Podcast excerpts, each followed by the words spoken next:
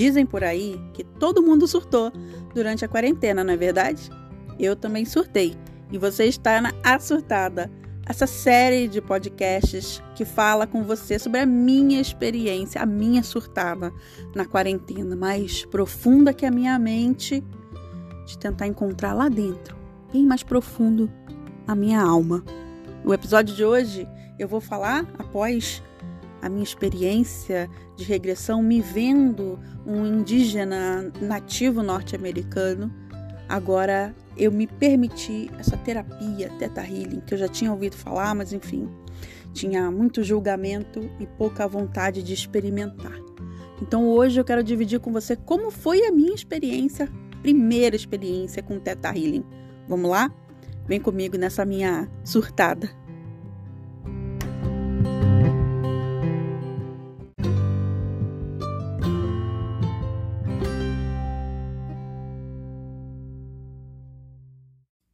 Seja muito bem-vinda ao episódio 6 de A Surtada. O meu surto da quarentena, na verdade, a minha maneira de documentar o meu despertar espiritual que aconteceu exatamente naquele período, que deu start lá durante o início da pandemia, da quarentena.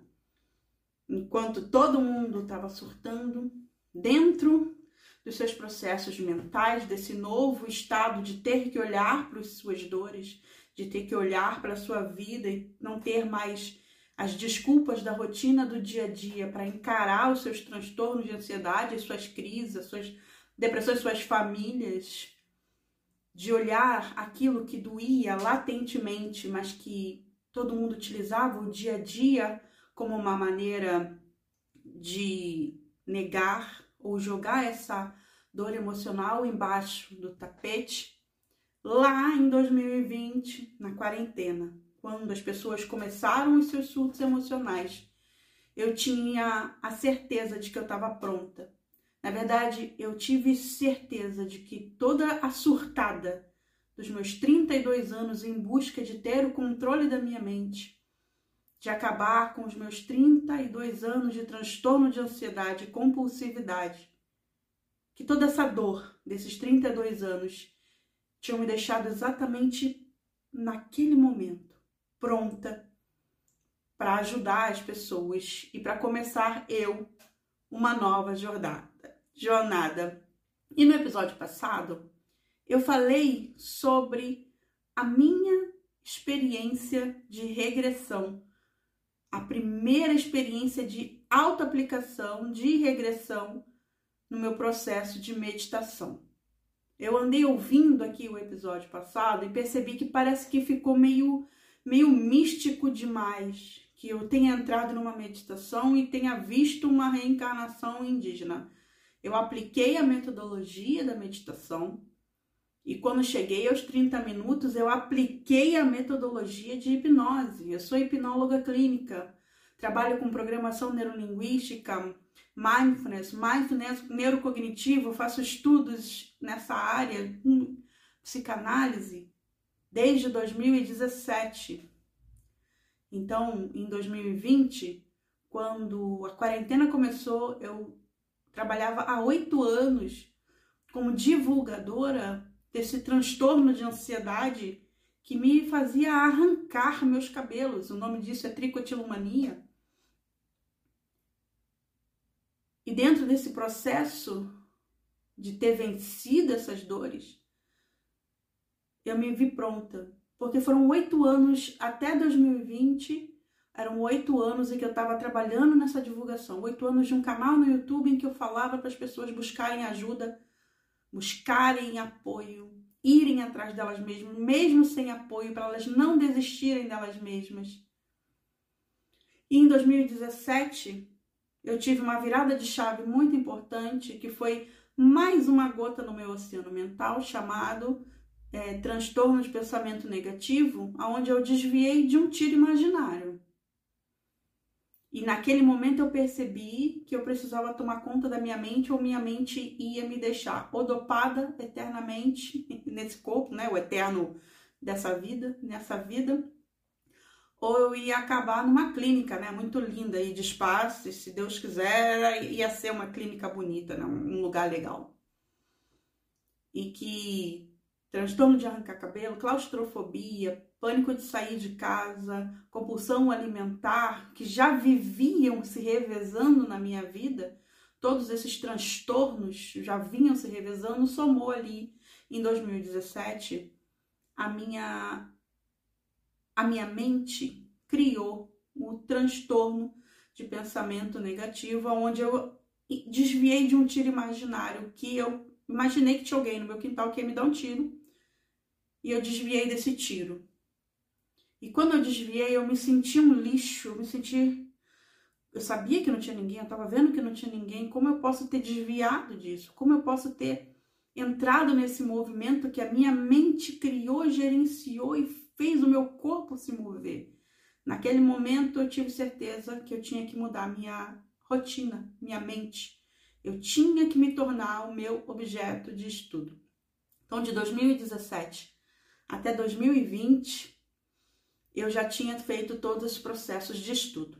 Então, eu já falei para vocês: psicanálise, hipnose, programação neurolinguística, mindfulness, coach e sei, sabe, talvez tenha mais coisas, eu não me lembro, mas o meu foco de estudos e formações era entrar no conceito e conhecimento sobre a mente. Há muita coisa sobre neurociência, muita, muita, muita coisa. Entrar nesse lugar da mente e trazer para minha mão um poder que eu não sabia onde estava, de onde vinha. Então, em 2020, além de ter sido meu objeto de estudos pessoais, né, de buscar melhorar a vida, buscar respostas, nos 25 anos de tratamento que eu dei para as terapias convencionais, em 2017 eu comecei, dentro desses 32 anos, o meu novo objeto de estudo. Eu comecei a eu ser a minha pesquisa, eu ser a minha cientista, eu ser quem ia testar comigo, eu ia ser o meu objeto de estudo. Então, de 2017 a 2020, eu fui fazendo essas formações. Então, quando a quarentena começou, o meu surto não foi da mente, porque eu já tinha 32 anos dessa bagagem de surtada. Então, eu comecei a ver as pessoas surtando, como eu disse nos outros episódios, e trago isso nesse episódio aqui para você porque quando eu disse no episódio passado, no episódio 5, que eu vi a minha encarnação indígena norte-americano, nativo norte-americano, eu comecei, eu, eu senti que eu deixei faltar essa informação de que não foi um acaso, não foi uma missão, não foi um toque divino, não foi só meditação com técnica de hipnose e programação neurolinguística que eu fiz o processo de regressão foi pensado e colocado. O meu surto da pandemia foi olhar para dentro, tão mais profundo, mais profundo que a minha mente. Eu implementei uma missão em mim de achar minha alma. A única coisa que eu queria era encontrar a minha alma. Então, para isso a meditação, para isso a técnica de hipnose, para isso eu fiz esse primeiro processo de regressão para estar lá e me olhar para dentro. E nesse processo de olhar para dentro, a primeira imagem foi esse nativo americano caminhando pelo deserto laranja, tocando aquela terra laranja, sentindo culpa por uma decisão ou uma palavra que por culpa minha naquele momento alguém tinha se ferrado ou morrido ou algo muito ruim assim, não só para uma pessoa, mas sinto que para uma comunidade inteira. Hoje o assunto é sobre o Theta Healing. Porque quando eu me vi nessa situação e eu não tinha para quem contar, eu não tinha o que fazer, eu decidi que eu precisava encarar um novo movimento dentro de mim precisava buscar algum amigo, alguma pessoa que eu pudesse contar isso, que eu pudesse falar mais, porque aonde se fala sobre, olha, eu estava meditando e aí eu me vi numa reencarnação indígena. no meio que eu frequentava, era um meio que, além de tudo, do processo normal de uma vida caótica, da vida caótica de todo dia, que é a vida normal que as pessoas chamam, de não ter hora para comer, de comer no telefone ou assistindo TV, dessa vida de que você toma banho e se esquece se você lavou ou não o seu sovaco, ou se você sai do banho, você não sabe quem você é, essa vida normal tão caótica, cheia de estudo, técnica e implementação e tarefa no seu dia a dia, de rotina caótica. Ainda mais nesse mundo que eu frequentava ainda tinha uma crítica muito bruta a esse tipo de pessoa que fazia regressão, ou que era coach, ou que falava de alienígena, esse é o, o, o selo do jovem místico, da abraçadora de árvore, ou de gafanhoto. Sabe a história da formiga e do gafanhoto? Então, se você era místico, você era gafanhoto. Então, tinha uma bagagem de culpa muito grande, eu não sabia aonde ir, e aí eu fui atrás de um amigo meu que eu sabia que era mais para frentex nesses assuntos, que é o meu tatuador. E lá, conversando com ele sobre essas minhas visões, ele me deu uma série de informações de tudo que ele já conhecia desse mundo. E também marcamos uma sessão de Teta Healing.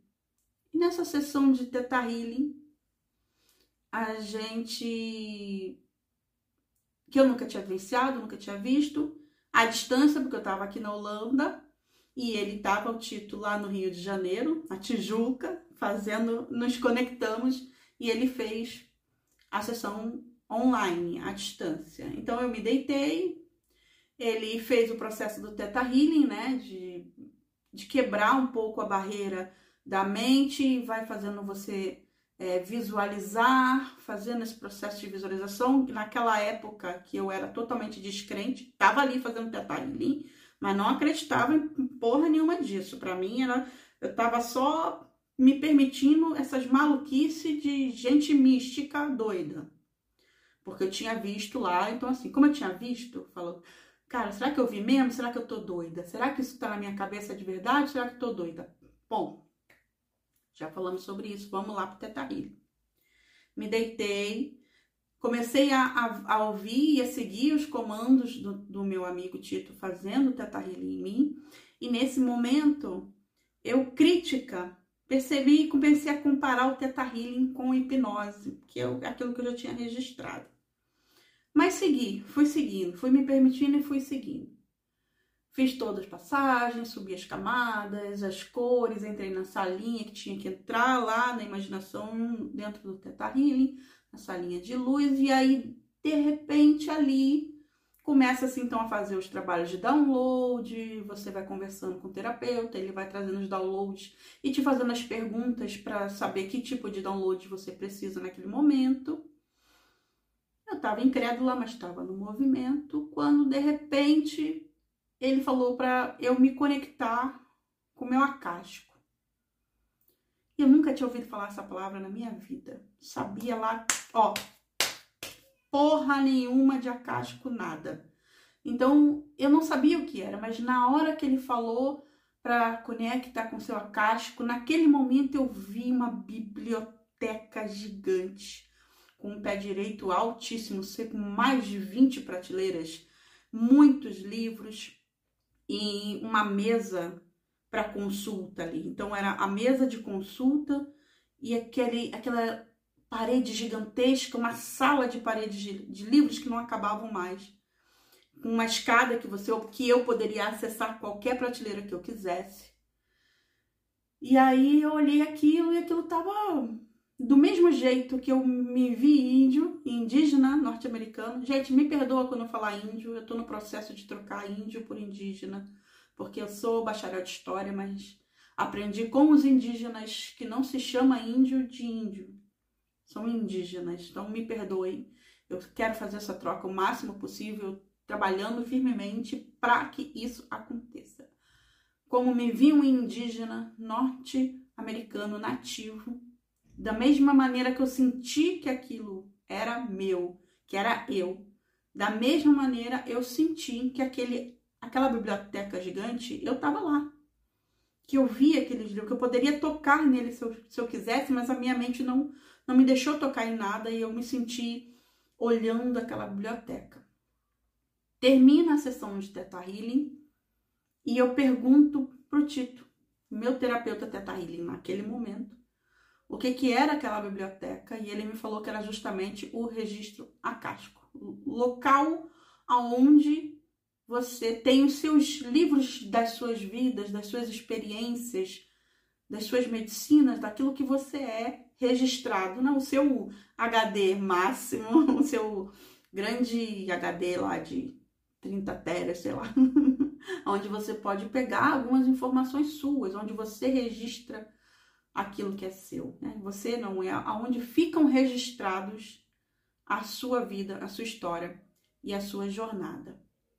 E foi por conta dessa palavra do acástico que eu acabei fazendo uma outra terapia. Então eu fui me permitir fazer mais uma terapia nessa minha surtada da quarentena, onde eu me permiti aceitar os caminhos que foram me aparecendo de terapias ditas holísticas e que hoje eu chamo de terapias integrativas complementares, que servem para ligar você à sua alma e ao seu tratamento que você já faça, seja o tratamento que for, científico, tradicional, aquele que você já esteja fazendo. E eu me permiti então viver essas terapias ditas holísticas e aceitar o caminho que me foi dado. Não precisou aí de muito tempo, eu vou te dizer, dois dias depois dessa terapia de Teta Healing, uma amiga que eu tinha feito há pouco tempo me aparece no Instagram com a mensagem de que tinha se formado como te terapeuta de leitura de registros acásticos. E essa minha amiga estava precisando de gente para começar a trabalhar, a começar a colocar esse trabalho no mundo. E foi justamente com essa minha amiga Dois dias depois, eu já tinha na minha mão como olhar para esse registro acástico. E esse episódio vai ficando por aqui. Eu volto no próximo episódio para te contar sobre esse registro acástico, como foi esse dia, essa terapia de registros acásticos, leitura de registros acásticos com a minha amiga Kátia. Mas antes disso, eu vou precisar te contar também, já vou dar um spoiler do próximo episódio aqui que eu tive um encontro com meu mentor espiritual. Na verdade, o meu mentor espiritual me levou para conhecer uma outra mentora espiritual minha. Mas calma, no próximo episódio eu conto tudo para você.